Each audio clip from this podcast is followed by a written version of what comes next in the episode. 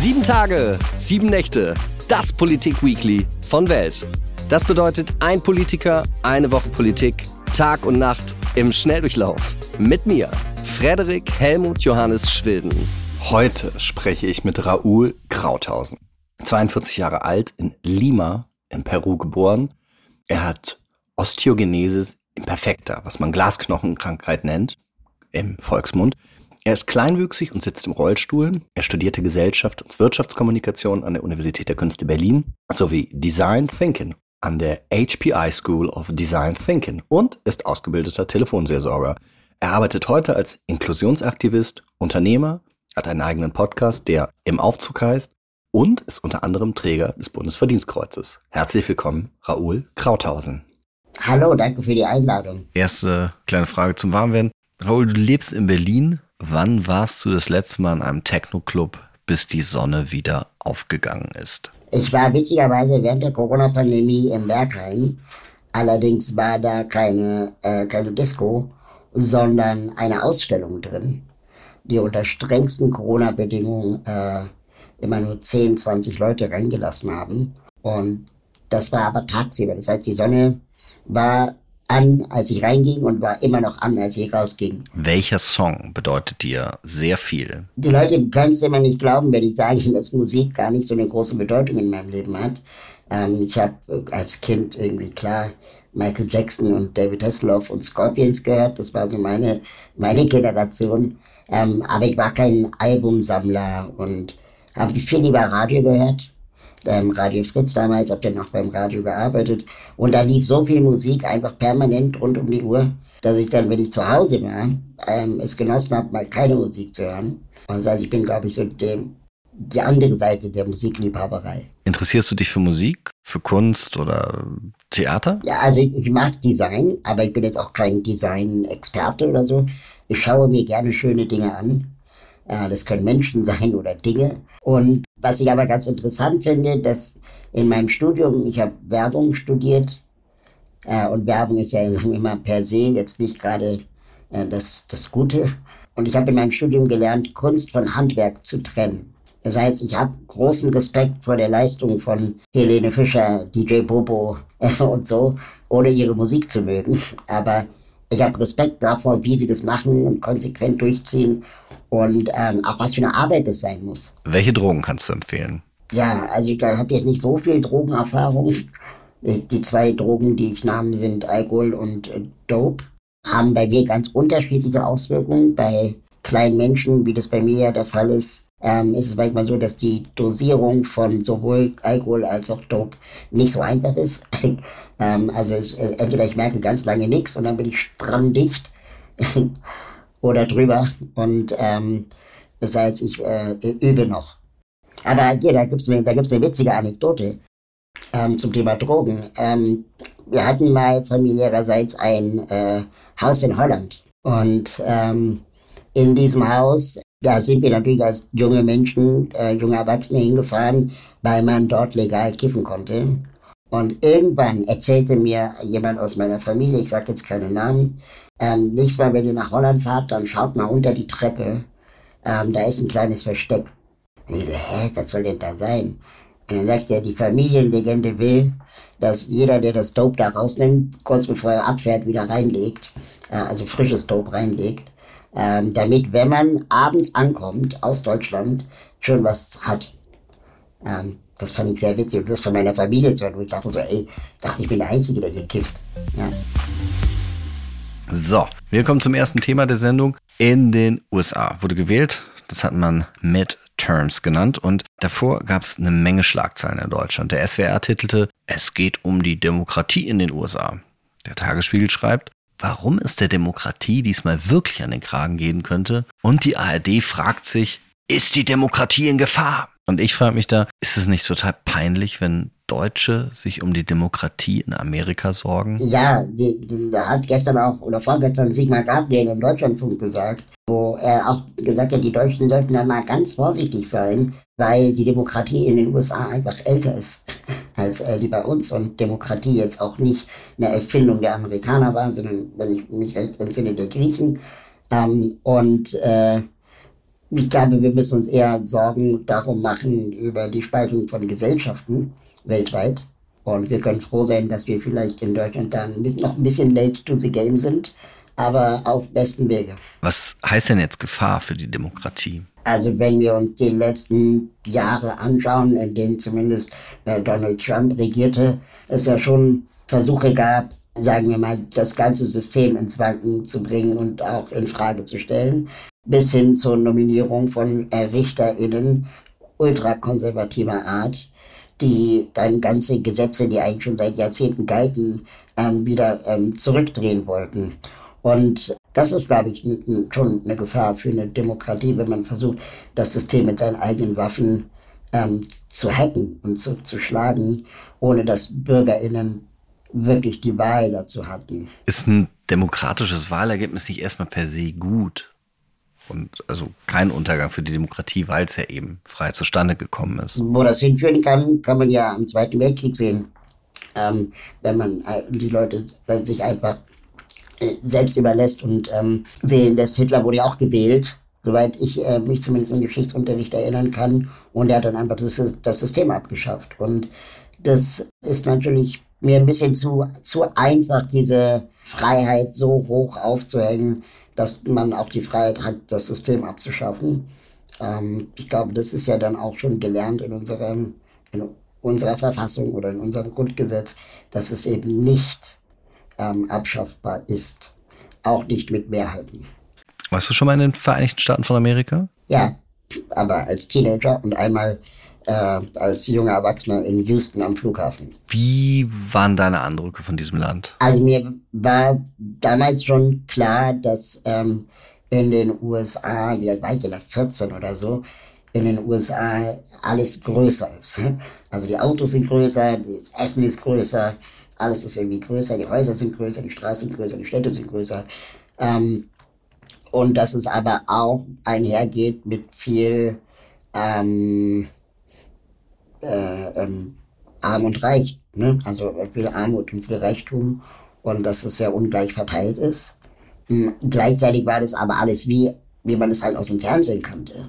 Ne? Plötzlich war es auf der Route 66 und das, das sah eben schon auch cool aus. Hat schon was so ein, so ein romantisches Gefühl in mir ausgelöst. Als ich dann aber wie Jahre, Jahre später, also zehn Jahre später, ähm, dann äh, in Houston am Flughafen war, dann war ich dann doch auch erschrocken, was eigentlich mit einem Land passieren kann, wo sowas wie Infrastruktur nicht gewartet und aufrechterhalten und ausgebaut wird von staatlicher Seite. Also der Flughafen, der war einfach komplett heruntergerockt. Der, der, der die, die Hallen, die hatten einen Teppich, ähm, der einfach schon eklig war, also richtig ekliger Teppich.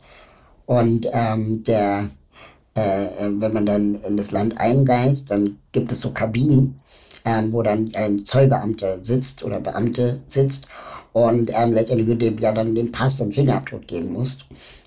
Und der stand alleine in seiner Kabine neben sieben Automaten.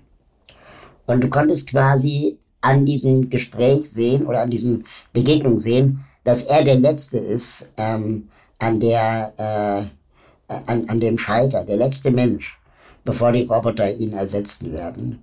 Und in seiner Kabine hing ein Schild, wo sinngemäß drauf stand, ähm, äh, bitte seien Sie immer freundlich, Sie sind das erste Gesicht, das die USA repräsentiert. Und dann dachte ich so, boah, das ist aber echt heftig. Und wahrscheinlich sind es auch prekäre Arbeitsverhältnisse von, von den Leuten, die dort arbeiten. Die verdienen bestimmt nicht viel, obwohl sie so eine wichtige Aufgabe erfüllen. Ich kenne ein paar Leute, durchaus gebildet, Akademiker und so weiter. Und die haben gesagt, als Trump Präsident war, sie fahren nicht in die USA. Und gleichzeitig waren die in, in St. Petersburg, in Dubai. Hm, wie, wie passt das zusammen? Ähm, ja, ähm, die Leute kenne ich auch. Das sind die gleichen Leute, die sagen, jetzt wo Elon Musk Twitter besitzt, äh, äh, verlasse ich Twitter. Ähm, und am Ende des Tages sind sie doch nicht alle bei Mastodon gelandet oder wo auch immer. Es gibt ja auch eine gewisse ähm, äh, Kraft der, der, der Beständigkeit. Und, und das ist leichter gesagt als getan. Und ich kenne viele Leute, die gesagt haben, sie reisen nicht in die USA und sind dann doch in die USA gereist und dann doch wieder irgendeinen Grund fanden, Hochzeit, Geburtstag, was auch immer, ähm, oder Arbeit treffen, dass dann es manchmal auch ein bisschen an Konsequenz mangelt. Ähm, und genau das gleiche dann natürlich auch, wenn man äh, nach Russland oder Dubai fährt. Ich glaube, wir müssen ein bisschen aufpassen, dass ähm, ein Präsident oder ein Diktator oder ein Autokrat ja auch nicht die Bevölkerung sind. Und ähm, du eigentlich, ja, es ist niemandem geholfen, wenn du da nicht mehr hinfährst. Wir können bei Katar darüber reden, ob ich Fußballtickets kaufe. Ähm, aber Katar grundsätzlich nicht zu bereisen, würde ich höchstens aus ökologischen Gründen nicht. Martin Schulz hat mir äh, im Podcast erzählt, äh, ich weiß die genaue Zahl jetzt nicht mehr, dass äh, in 77 Prozent der anderen Länder auf der ganzen Welt es um die Demokratie natürlich viel, viel schlechter steht als in Deutschland. Und das heißt, wenn wir danach gehen, könnten wir nirgendwo mehr hinfahren, oder? Ja, also ich bin nicht sicher, ob wir alle einen Anspruch haben, Länder zu bereisen. Also ob es da irgendwie so eine Art Recht drauf gibt, ja. Ähm, aber vielleicht gibt es so eine Art Freiheit, das tun zu können. Und solange wir ökologisch das mit unserem Gewissen vereinbaren können, ähm, finde ich, sollte man das auch tun. Aber ich finde auch, ähm, es ist auf jeden Fall dem, der Sache nicht geholfen, wenn man nicht mehr hinfährt. Und äh, ich meine, Länder, die wir nicht reisen können, Nordkorea zum Beispiel, ähm, sind jetzt auch, äh, sagen wir mal, ähm, ich, ich, glaube, da bräuchte man eine Menge Dialog, um, äh, um da vielleicht Probleme zu klären. Und das geht nur mit Hinreisen. Woher glaubst du, kommt denn dieses Bedürfnis, dass irgendwelche deutschen Journalisten, Autorinnen und sowas die Demokratie in den USA in Gefahr sehen wollen? Und dann auch noch erklären, wie die Amerikaner das richtig machen sollen. Also aus anderen Kontexten mache ich manchmal die Beobachtung, dass die Deutschen unglaublich gern Weltmeister in allem wären und äh, es ihnen sehr schwer fällt, ähm, zu realisieren, wenn sie es mal nicht sind. Und sie sind es in sehr, sehr vielen Kategorien nicht. Und es werden auch immer weniger Weltmeistertitel, die Deutschland innehat. Und äh, daher kommt, glaube ich, auch so diese Einstellung, ja, wir sind die wahren Demokraten. Die Deutschen sind ja auch unfassbar stolz darauf, dass sie irgendwie ihre Vergangenheit aufgearbeitet haben. Ähm, und das finde ich schon problematisch, darauf stolz sein zu können, weil das ist ja dann eigentlich genau das, was ja auch irgendwie Nationalismus ist, stolz auf ein Land zu sein, auf etwas, was man nicht ähm, was man nicht selber erreicht hat ähm, oder, oder erwirkt hat, sondern man hat einfach das Glück oder das Pech gehabt, hier aufgewachsen zu sein ähm, oder geboren zu sein. Und ähm, das ist keine Leistung und deswegen sollte man da auch nicht stolz drauf sein. Mhm. Aber wenn ich nach Frankreich fahre zum Beispiel, das habe ich jetzt vor ein paar Monaten gemacht, und da hängt, keine Ahnung, über jedem öffentlichen Gebäude eine französische Flagge. Ja, und dann sich dann kurz mal überlegt, wie wäre das eigentlich, wenn in Deutschland überall eine deutsche Flagge hängen würde. Da würden, da, da kräuseln sich mir auch die Fußnägel hoch. Also das, das würde ich auch nicht wollen. Ich sehe in dieser Deutschland-Flagge etwas anderes, glaube ich. Ich sehe in dieser Flagge, in diesem Schwarz-Rot-Gold, irgendwie Menschen wie dich zum Beispiel, die ein Bundesverdienstkreuz bekommen haben. Der liegt irgendwo im Schrank, ja, genau. Und das sind eben Leute wie du, wie Udo Lindenberg, der hat es auch bekommen. Und ich finde, da kann man doch stolz drauf sein, dass Menschen wie ihr dieses Land mitgestaltet habt, oder? Dass es so ist wie heute. Ja, das ist cool, gar keine Frage. Ich würde jetzt auch lügen, wenn ich äh, sagen würde, ja, das bedeutet mir alles nichts oder so. Ähm, das ist, glaube ich, auch, wahrscheinlich bin ich auch eine Art Rampensau. Mhm, aber ich habe jetzt nicht darauf hingearbeitet zum Beispiel, sondern es ist dann irgendwie passiert. Und ich glaube, Udo Lindenberg hat auch Musik gemacht, weil es sein Ding ist und nicht, weil er unbedingt ein Bundesverdienstkreuz äh, haben wollte. Und dann auch, äh, hat ja weitergemacht bis, also Schenk macht ja auch bis zum Ende weiter. Ähm, und da ist dann das vielleicht ein nette, nette Schulterklopfer, aber es ist eben nicht ähm, äh, etwas, was, was einen wirklich das Leben verändert. Wir kommen zum zweiten Thema. Die Synode der evangelischen Kirche in Deutschland erklärt sich solidarisch mit den Menschen der letzten Generation. Das sind die Leute, die sich auf die Straße kleben gegen den Klimawandel. Und ich frage mich jetzt, wann kleben wir uns beide an die nächste Kirche? Ich, witzigerweise, ich hatte in meinem Podcast, der im Aufzug heißt, äh, vor ein paar Wochen ähm, Philipp Möller zu Gast. Und Philipp Möller ist äh, der Gründer der Zent des Zentralrats der Konfessionsfreien. Und der hat äh, sehr kluge Sachen über, über Kirche äh, gesagt. Und wir haben ein tolles Gespräch, äh, oder wir hatten ein tolles Gespräch. Da haben wir zum Beispiel herausgearbeitet, dass fast jedes Menschenrecht, das äh, erwirkt wurde, gegen die Kirche erwirkt wurde.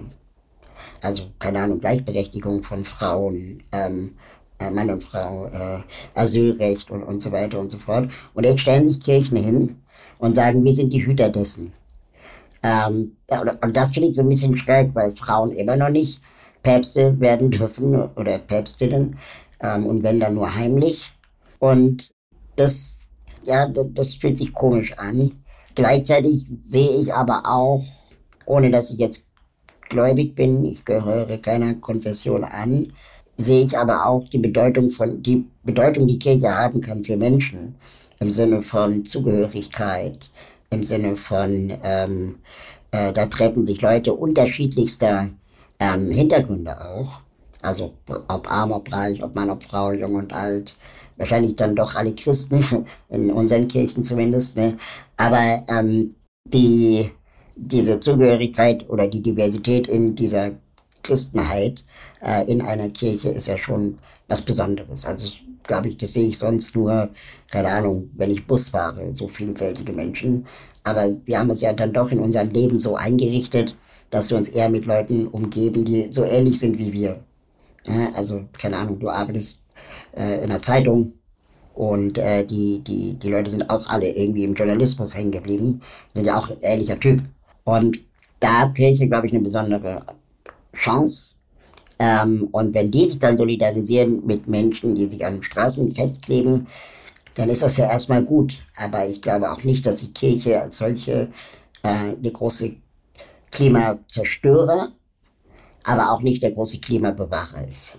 Du bist in Peru geboren, da sind, äh, ich hoffe, die Zahl stimmt, ich habe es vorhin nachgeguckt, äh, 93 Prozent katholisch. Katholisch, ja. Wie bist du bei dieser Sozialisierung dann nicht gläubig geworden? Also, ich bin in Südamerika geboren, das stimmt. Meine Mutter ist Deutsche, mein Vater ist Peruaner. Und ähm, die Familie meines Vaters, die ist sehr gläubig. Ähm, die Familie meiner Mutter auch, aber nicht so praktizierend. Und ähm, meiner Mutter war das irgendwie immer egal, mein Vater eigentlich auch. Sie fanden es aber anstrengend, immer wenn wir dann nach Südamerika gereist sind, dass meine Familie väterlicherseits so unfassbar Bedeutung in, in Gott gelegt hat, äh, wenn, wenn ich im Raum war. Also dann ist ganz oft so hieß, ähm, oh, es ist ein Wunder, dass er lesen kann, trotz seiner Behinderung, so ungefähr. Ne? Und den müssen wir unbedingt zeigen. Ich war dann so der, die Trophäe, die man so rumzeigt und du warst eigentlich schon Verräter der Familie, wenn du äh, nicht irgendwie drei Wochen mit den Frühstücks, Mittag isst und Abend isst und alle mal kennengelernt hast aber dein ganzer Urlaub eigentlich auch schon wieder draufgegangen ist. Ähm, und dann gab es wohl die Situation, dass ich als kleines Kind, als Baby, mal heimlich von einem Verwandten meines Vaters ähm, getauft wurde, weil der war Mormonenpriester. Und als meine Mutter das herausgefunden hat oder mitbekommen hat, äh, war sie stinksauer und ist dann ähm, mit mir abgereist. Ähm, weil das, das ist ja krass übergriffig. Und das Motiv von dem war, dass ich nicht gottlos sterben darf. Das heißt, er ging davon aus, dass ich aufgrund meiner Behinderung sterben werde. Als Kind, als Baby. Ähm, nun lebe ich immer noch. Äh, ähm, und zum Glück war es ein Mormonenpriester, der wahrscheinlich das eher so als Privatglaube, Religion, Sekte betrieben hat, ähm, was jetzt nicht irgendwie dazu führt, dass ich Kirchensteuern zahlen muss in Deutschland. Ähm, nee, also einfach nur, dass, dass ich äh, deswegen vielleicht auch eine gewisse Aversion habe. Haben Klimaaktivisten und die Kirche nicht vielleicht sogar mehr gemeinsam, als man denkt? Also diese Klimaberichte, das sind Prognosen. Die sind äh, von Wissenschaftlern, ja, richtig, aber es sind eben Prognosen. Und sie sind Zukunftsprognosen, Voraussagungen, könnte man sagen religiöse Texte sind damals auch von Gelehrten geschrieben worden, von Schriftgelehrten, und die haben auch die Apokalypse vorausgesagt. Und ist nicht dieser IPPC-Bericht vielleicht so eine Art neue, moderne Bibel? Finde ich einen schwierigen Vergleich. Also, ich würde Glaube eher mit, mit, mit Fußball vergleichen oder so.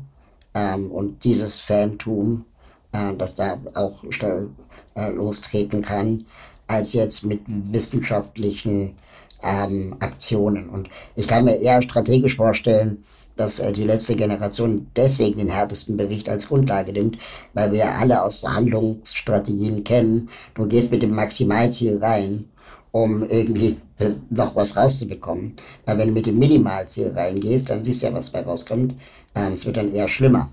Ähm, wenn alles freiwillig bleibt und wenn irgendwie nichts reguliert und gesetzlich geregelt wird. Das wissen wir ja schon. Und es gibt, wenn, also ich finde, wenn irgendwie 97 Prozent der WissenschaftlerInnen sagen, das ist eigentlich auch nicht mehr verhandelbar und nicht diskutierbar und da gibt es auch keine, keine, keine Meinungen mehr zu haben, das ist einfach Fakt und wir können das ständig sehen, so wie wir es bei Corona ja auch gesehen haben, ähm, dass das ein Ding ist und nicht irgendwie Panikmache, dann, dann ist das, glaube ich, äh, was anderes als Glaube, weil das, es gibt ja nicht so ein, so ein bisschen Gott oder ein bisschen, also wie willst du das verhandeln? Was meinst du damit, wenn du sagst, das haben wir auch bei Corona gesehen? Also, dass Corona einfach keine Meinung ist. Und Corona existiert ja, es ist messbar. Ich kann einen Test machen, kann zwei Streifen haben oder einen Streifen haben. Und äh, ich sehe in meinem Bekannten- und Freundeskreis, dass die, die sich infizieren, vorher Kontakt mit jemandem hatten, der infiziert war. Das ist ja alles Wissenschaft. Äh, und ich, will, ich rede gar nicht über die Maßnahmen, ja, sondern aber das ist Wissenschaft und das ist keine Meinung. Und ich, genauso ist es, glaube ich, auch mit Klimaaktivismus. Das ist einfach Wissenschaft. Nur, dass die so langsam vor sich her, der, der Prozess so langsam vor sich her geht, dass wir das schwer fühlen können. Also wir, reden immer von tragischen Einzelfällen, wenn irgendwo ein Hochwasser kommt oder wenn der Sommer besonders warm war, dass das aber, keine Ahnung, in alle zehn Jahre Jahrhundertsommer sind und Jahrhundertfluten und nicht äh, Jahrzehntefluten, ja, das muss uns schon auch aufschreien lassen.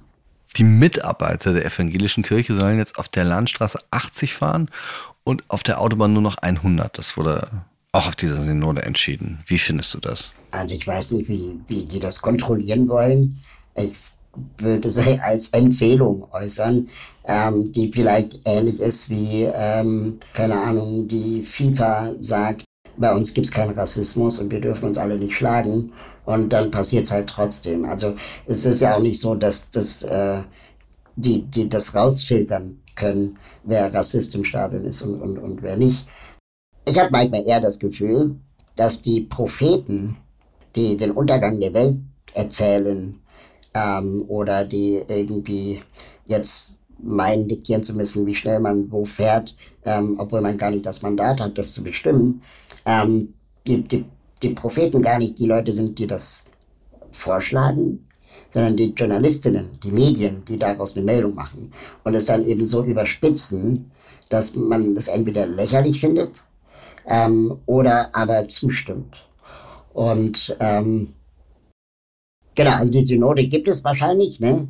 Ähm, und ich Genau, und ich weiß jetzt nicht, wie innerhalb einer Kirche Synoden praktiziert und gelebt werden und wie oft so eine Synode rausgeballert wird und was, was das bedeutet. So, also würde ich jetzt als jemand, der in der Kirche aktiv tätig ist, äh, ähm, gibt es da so einen Synoden-Nachrichtenticker, wo jetzt irgendwie, was ist die aktuelle Losung, ähm, mich jetzt darüber informieren kann, wie ich mich zu verhalten habe? Oder ist es einfach so eine Art ähm, Knigge, ähm, was einfach empfohlen wird? Die äh, Synode ist sowas wie die gewählte Vertretung der evangelischen Kirche. Also geistliche Laien und ähm, die, die entscheiden das dann. Ja, aber wenn, wenn die jetzt so eine Botschaft raushauen, das meine ich. Wie oft machen die, wie oft hauen die solche Botschaften raus? Ja, oft, nach, nach jedem Treffen der Synode werden solche Dinge rausgegeben. Genau, und dann ist es halt so eine Art Verhaltenskodex. Das ist doch ein Verhaltenskodex. Jedes Unternehmen sagt, ähm, über sich selbst. So verhalten wir uns im Betrieb. So kommunizieren wir nach außen. Ähm, ja, das ist für unser Code genau. of Conduct, so nennt man das. Also da steht genau. drin, äh, man, man genau. Geschenke über so und so viel Euro nicht annehmen und sowas. Und passiert trotzdem, siehe RBB. Und ähm, jetzt ist quasi, jetzt ist quasi die Frage, wie ernst muss man das machen? Auch als Journalist jemand, der diese Meldung raushaut, weil würden die jetzt äh, ähm, sagen, ja, ähm, liebe Leute, ab sofort machen wir unsere Heizung äh, um 0,5 Grad äh, kühler aufgrund der, der, der, der Krise, dann wäre das wahrscheinlich kein, keine Meldung. Die Deutschen fahren einfach gerne Auto, das ist das Ding. Die Leute leben ja Auto und äh, ich habe gestern einen Tweet gelesen von Sebastian23, weiß nicht, ob du den kennst, ähm, äh, äh, ziemlich gute Tweets schreibt und, und der meinte sinngemäß, ähm, wenn die Leute, die sagen, ähm, dass sobald Tempolimit eingeführt wird, dass sie das Land verlassen, na dann viel Spaß auf anderen Autobahnen. Ich habe ja selber überhaupt nichts gegen Tempolimit. Ich bin noch nie so entspannt gefahren wie in Amerika, wo man ja sehr, sehr viel langsamer fahren darf als hier. Aber was mich an diesen Entscheidungen, wie jetzt auf der Synode der evangelischen Kirche, wahnsinnig stört und was ich total dämlich finde, ist, dass es nur ein Symbol ist das am Ende ja nichts bringt. Die evangelische Kirche in Deutschland wird nicht die Klimakrise lösen, indem äh, ein Bischof 100 auf der Autobahn fährt. Äh, äh, es gibt keinen Podcast, wo ich dann nicht doch anfange, über Behinderung zu reden. Ähm, aber äh, ich bin ja Aktivist für Inklusion und Barrierefreiheit.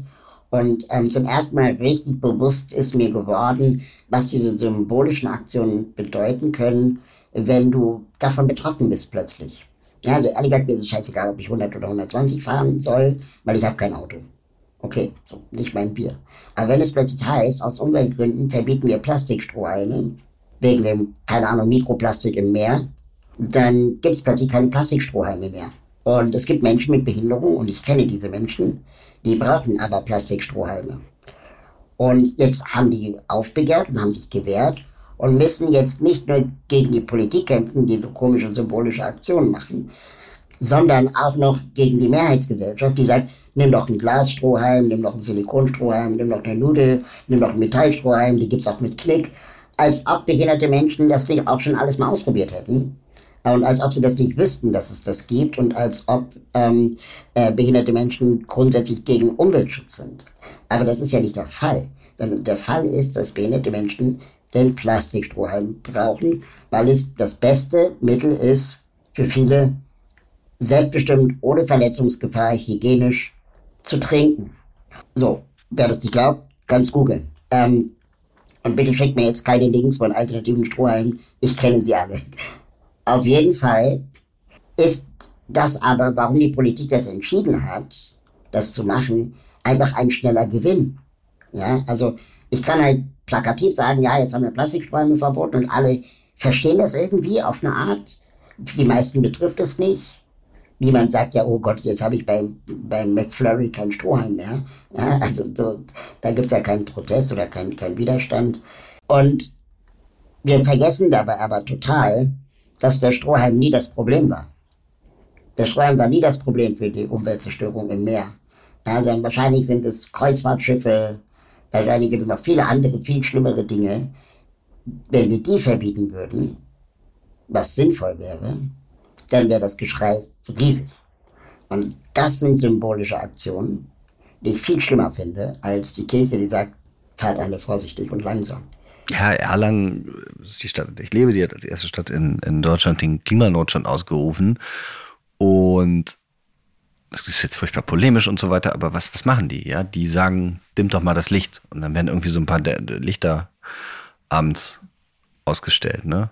Aber die, weiß nicht, die könnten das Essen in den Kantinen der Stadt, in den Kindergarten vegetarisch und regional machen. Das würde ja schon viel, viel mehr bringen, als so symbolisch das Licht nachts ein bisschen zu dimmen.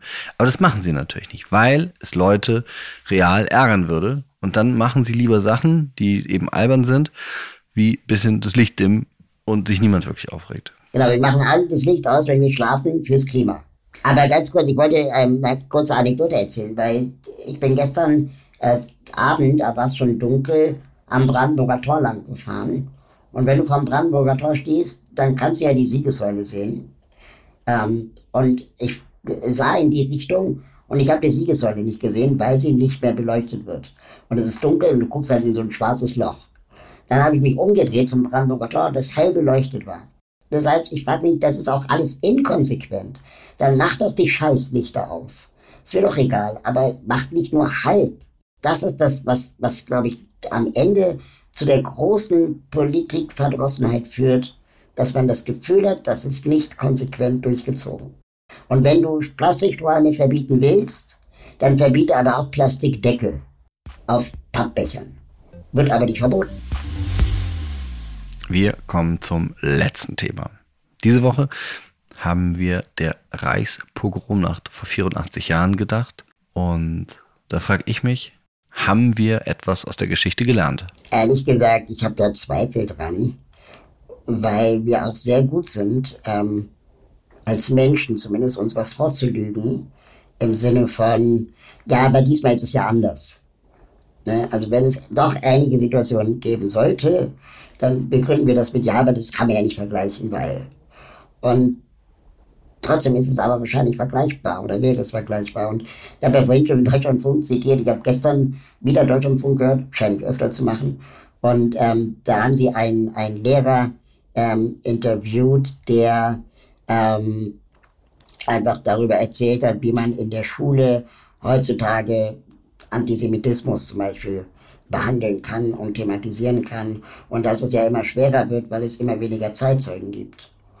Und ähm, dass die, viele Leute Angst haben, dass wenn es keine Zeitzeugen mehr gibt, die man einladen kann, dann das erst also super schnell vergessen wird.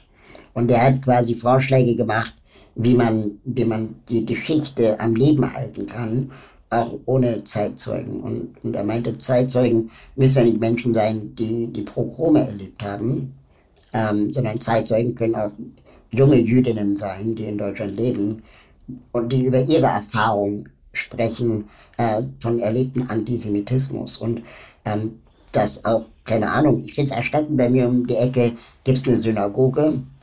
Ähm, ich finde es erschreckend, dass davor ein Polizist stehen muss. Ähm, also fair ja, die brauchen Schutz. Ich finde es schade, dass sie Schutz brauchen. Und ähm, das, darüber, finde ich, kann man auch reden im, im realen Erleben von jungen Menschen, ohne dass man Angst haben braucht, ähm, äh, dass alles vergessen wird. Man muss es nur praktizieren. Und die LehrerInnen beklagen leider, dass es gar nicht genug ähm, Zeit dafür gibt und eine Doppelstunde oft nicht ausreicht um das zu thematisieren und das dann vielleicht sogar eher Schaden anrichtet im Sinne von Bagatellisierung, ähm, als das ernsthaft zu behandeln und Parallelen in unserer Gegenwart zu finden. Ich war als Schüler in Bayern auf dem Gymnasium in der 10. Klasse in einem Konzentrationslager. Äh, wie, wie war das bei dir? Bist du auch in ein Konzentrationslager gefahren? Ja, wir waren zweimal auch in Konzentrationslagern. Ich glaube, ich war ein bisschen zu jung, um das äh, komplett zu, zu erarbeiten beim ersten Mal und fand es auch super abstrakt und, und weit weg. Ähm, dann später, würde man sagen, so in der achten, neunten Klasse, als wir das nochmal gemacht haben, wurde mir das erst klar, wie, ähm, wie tiefgreifend äh, das, das ist und war.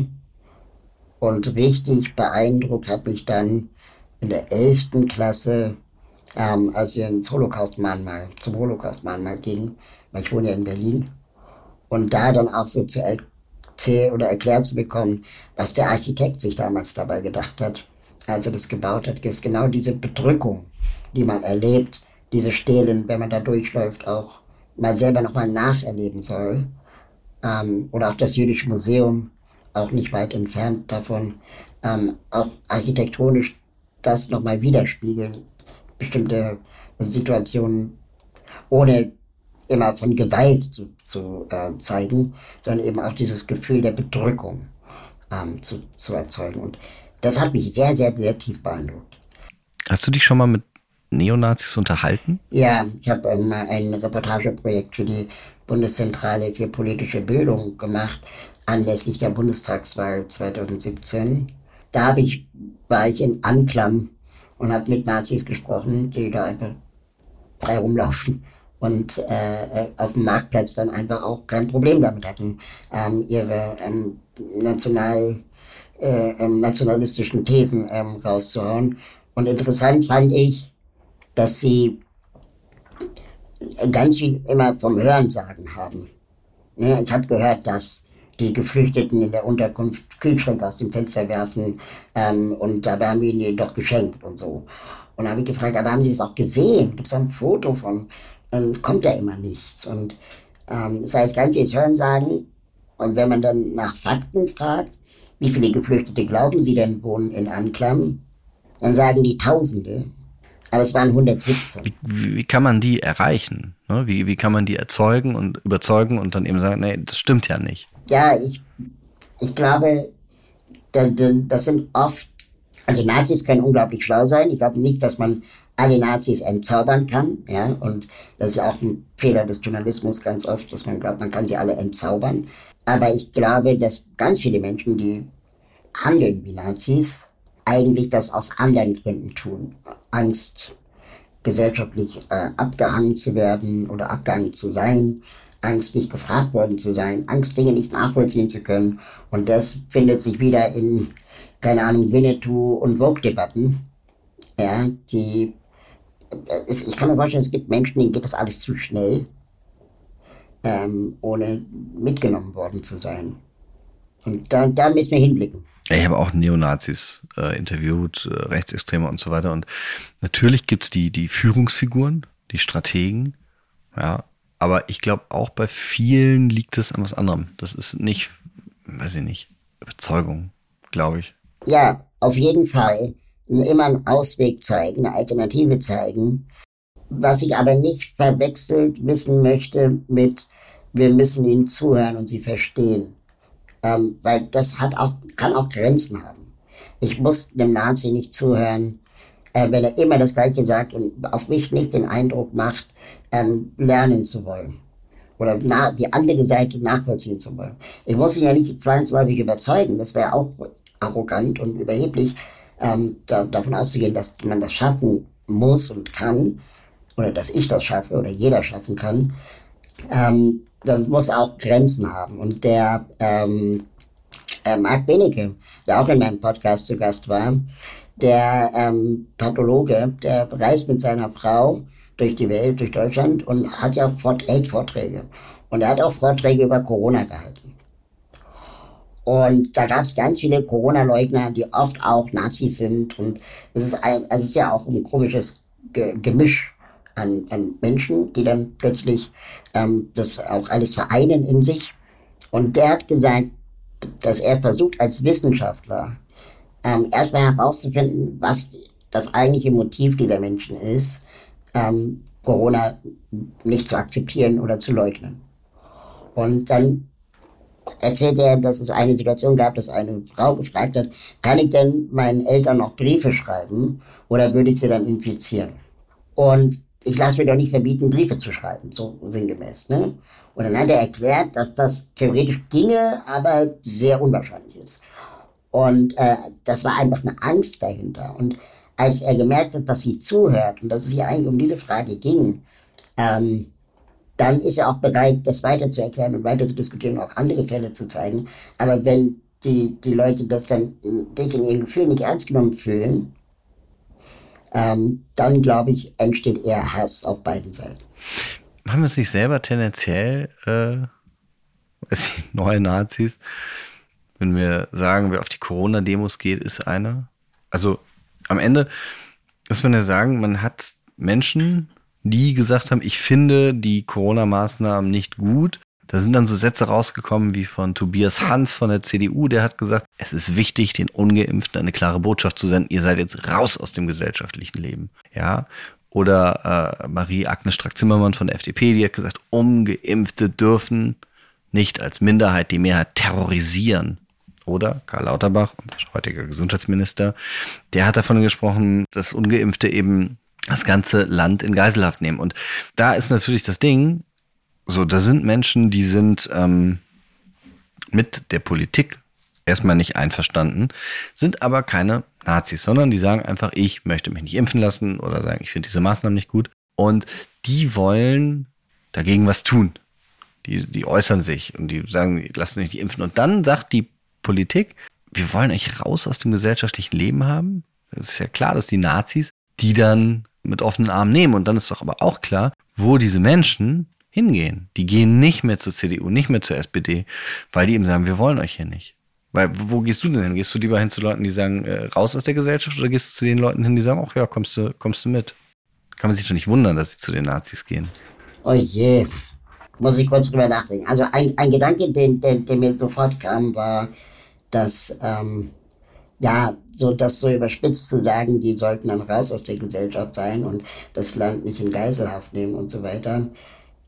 Also die Impfung hat ja ähm, nicht nur den Sinn gehabt, irgendwie den ersten Sinn gehabt, dass man keinen anderen mit anstecken kann, sondern es geht ja auch um, keine Ahnung, das Aufrechterhaltung äh, und, und, und unseres Wirtschaftssystems. Wenn alle krank werden, weil die Krankenhäuser voll sind, und jetzt unabhängig davon, ob ich Leute infiziert habe oder nicht, aber wenn immer mehr Leute krank werden, weil sie ungeimpft sind äh, und doll krank werden, dann haben wir auch ein Problem.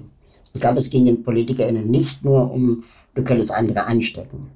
Und ich habe das Problem weniger bei den LeugnerInnen gesehen, sondern ich habe das Problem eher bei den, bei den Medien gesehen, die plötzlich Dinge haben sagbar werden lassen und dann Leute wie, wie Christian Drosten dann teilweise auch so manchmal geframed haben, als wäre er jetzt derjenige, der, der, der ähm, jetzt die Politik in Deutschland macht. Aber äh, Christian Drosten hat immer gesagt, ich sage das, was ich als Wissenschaftler sagen muss. Wissenschaftler haben andere Risikoempfinden. Das ist ihr Beruf, ja, sie haben noch Berufskrankheiten äh, und, und das so entscheidend tun ist PolitikerInnen. Und die müssen abwägen zwischen all den ganzen Interessen, auch wirtschaftlichen Interessen. Kann man gut finden oder nicht gut finden, aber Christian Drosten war nie in charge. Er wurde aber regelmäßig gefragt. Und als dann ähm, in den Medien quasi sagbar wurde, dass die, die Impfung ja alles nichts bringt, dann muss man schon auch sagen, dass das einfach nicht stimmt. Die Impfung bringt etwas. Sie bringt nur nicht vielleicht den, wie beim Klimawandel, äh, den sofort sichtbaren Effekt. Ja, also das ist, wir sind ja da nicht alle super immun und haben irgendwie vier Augen bekommen. Ähm, es sind aber auch nicht alle Leute ähm, chronisch krank geworden, ähm, was auch die andere Seite prophezeit hat sondern es hat vielleicht ein bisschen geholfen. Und wir sehen das ja an Ländern wie, wie, wie, wie China zum Beispiel, die ja nur diese super krasse Lockdowns machen, weil, weil sie einfach auch nicht ausreichend geimpft haben. Sagt Raoul Krauthausen. Raoul, vielen Dank, dass du da warst. Und wie jedes Mal sage ich heute, das war der schönste Tag in meinem Leben. Raoul, vielen Dank. Sehr gerne.